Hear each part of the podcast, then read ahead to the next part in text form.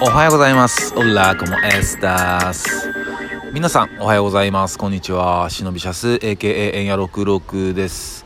えーこの忍びシャス、AKA エンヤ66のああでもね、こうでもねえは、私、ラッパーの忍びシャス、AKA エンヤ66が、日々のたわいもない出来事を、えーつらつらと話すラジオ配信番組となっております。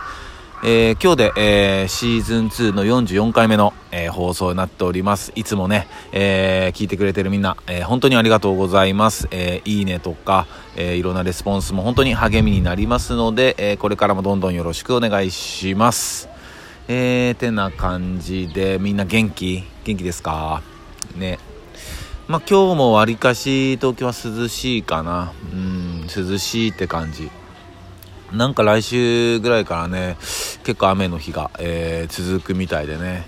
まあ、梅雨のね、えー季節が到来するよね。うん。で、まあ、それぐらいになってくるとね、えーっと、田植えとかのね、シーズンも始まってくる、く来たりして。で、まあ、ここ数年ね、その田植えをちょっとこう、友達がやってるんだけど、まあ、それにいつも参加させてもらってるんだけどね。うん、でも今年はね、ちょっと厳しそうなんだよな。誘ってもらえたんだけど、ちょっとやっぱりね、えっと、娘のことがあるからね、なかなか難しいんだけど。でまあそんなねえっとまあ娘と過ごしててね、えー気づいたことがあってまあ何かって言ったらすごいね。すごいキッズたちがキッズたちが集まってきたね。えラジオしてんの？ラジオ。ラジオしてんの？ありがとう。なんかキッズたちがねすごい寄ってきたね、うん。まあ、どうしよう、まあ、このまま続行しようか。でえっと娘と過ごしててこう気づいたことがあって、まあ、何かって言ったら、まあ、これはね完全に個体差があると思うんだけどほくろがないんよ赤ちゃんって。ほくろがないの。ほくろ。うん。もうつもう本当にないんよ。もしかしたらある子もいるんだろうけど多分まあ他の赤ちゃん見てないから分からんけどないんだよねほくろが。でも確かにそのほくろってそのメラニンとかさそういうやつじゃん。なんか紫外線があって。うん。だからまあ赤ちゃんだから、まあ、そんな外にまあ全く出ないってことはないけどまあそんな出ないしまあ紫外線も浴びないからまあだからそういう感じでまあほくろないんかなってね。まあちょっと感動したのよ。ほくろないみたいな。嘘みたいなね。いやほくろないんですよ。でだからそういうやっぱちょっとしたこうまあ本当にね、まあ、小さな発見なんだけど、まあ、そういうのがやっぱり、えー日々にね日々あるからね、まあ、そういうのはなんかああ楽しいなと思うよね,、うん、ねだってみんなも知らんかったやろ正直。赤ちゃん人間最初ほくろがないみたいなね、うん、ねびっくりだよね。であと何かあるかな。あとねあそうそうちょ紛らわしいやつがあって。例えばさうんこう色で判断することって結構あるじゃない、まあ、信号もそうだしさあと自販機とかもさ、まあったかいのは赤色で冷たいのは青色でっていうなんかそういう色のさあーなんていうかイメージっていうかさ、まあ、そういうのあるじゃん。色で判断してるところって俺たちの日常でさ。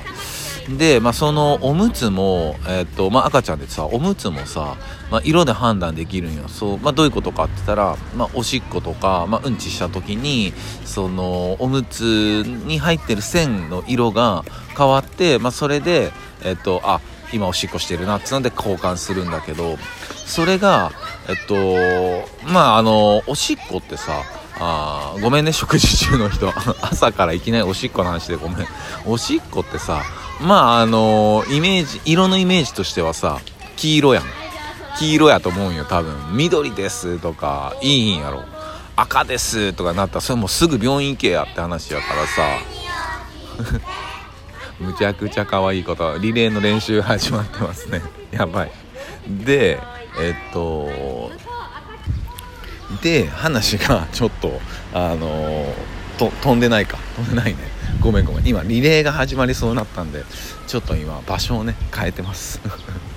そう。でえっとまあ色で判断すると思うんだけどでそのおむつが、まあ、黄色じゃん。おしっこの色って。だから黄色ってなってほしいんだけどその元々が黄色なんよ。黄色でおしっことか知って反応したら緑になるで緑色になったら交換してくれっていう話なんだけどいや分かりにくいみたいな。いやいや黄色にしてよみたいなさ。俺だけかもしれんけどさ。いやいやいやいやもともと緑でおしっこしたら黄色になるように判してほしいよね俺。それだったらさあすぐあおしっこしたとか思うし。でもそうじゃないのにあのおしっこしてへんくってさもともとが黄色やからさ黄色であ俺一瞬あおしっこしたわとか思ってやること何回かあるからさ、まあ、それは本当思うね。なややこしいなって。ややこしいわって思うね。うん。そんな話もねあるね。そうあと何かな。ああとこれはちょっとあのー、まあタイトルにある通りなんだけどさ。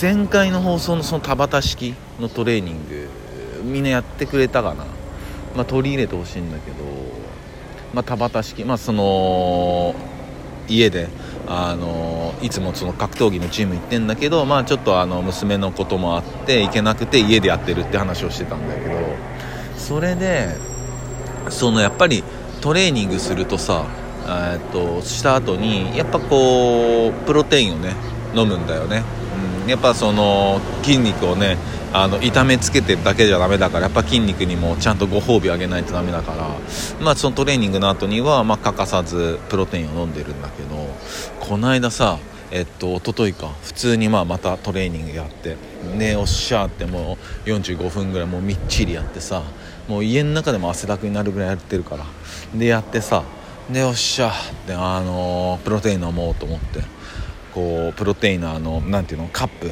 カップ持ってでプロテインの場所に行って。でプロテインを入れようとしたのよ。したのよ本当に。